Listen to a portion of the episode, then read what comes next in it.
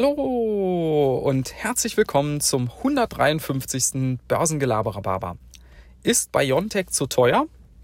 Ja, man könnte meinen, dem ist so, wenn man sich anschaut, wie sich der Börsenkurs, wie rasant der sich in den letzten Monaten entwickelt hat, in den letzten 12 bis 18 Monaten. Also alleine in den letzten vier Wochen hat sich das Ding verdoppelt und davor hatte es sich schon vervielfacht. Also diejenigen, die da ganz am Anfang mit dabei waren, die sind jetzt schon mit mehreren tausend Prozent im Plus. Und da kommt man ja schon so langsam ins Grübeln. Ja. Schauen wir uns doch mal die Zahlen an.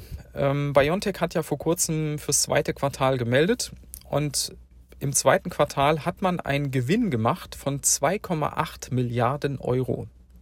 Im ersten Quartal lag der Gewinn auch schon bei über einer Milliarde, sodass man im ersten Halbjahr jetzt bei rund 4 Milliarden Gewinn ist. Wenn man das mal hochskaliert aufs ganze Jahr, wir gehen mal davon aus, zweite Halbjahr läuft ähnlich, dann sind wir bei vielleicht 8 Milliarden Gewinn. Und derzeit liegt der Börsenwert bei, bei 100 Milliarden etwa. wäre ein KGV von 12, 13. Also das ist für so ein Wachstumsunternehmen auch aus fundamentaler Sicht keineswegs zu teuer. So, jetzt kommt aber das Aber. Und das ist natürlich der springende Punkt an der Sache. Corona, das ist ja jetzt so eine Sondersituation gewesen. Da brauchte die ganze Welt von einem Tag auf den anderen diesen Impfstoff. Und BioNTech war eine der ersten, die das bereitgestellt haben, noch dazu einen sehr wirksamen. Und da sind die, die ähm, Umsätze und Gewinne natürlich von heute auf morgen in die Höhe geschossen. Und deshalb ist die Aktie natürlich auch so abgegangen.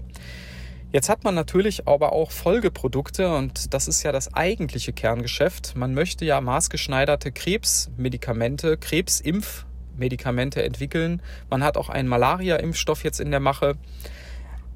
Wenn die kommen und man diese Gewinne tatsächlich auch über die nächsten Jahre so weiter bestätigen kann, dann ist BioNTech tatsächlich im Moment nicht zu billig. Aber die Sache ist ja, wenn.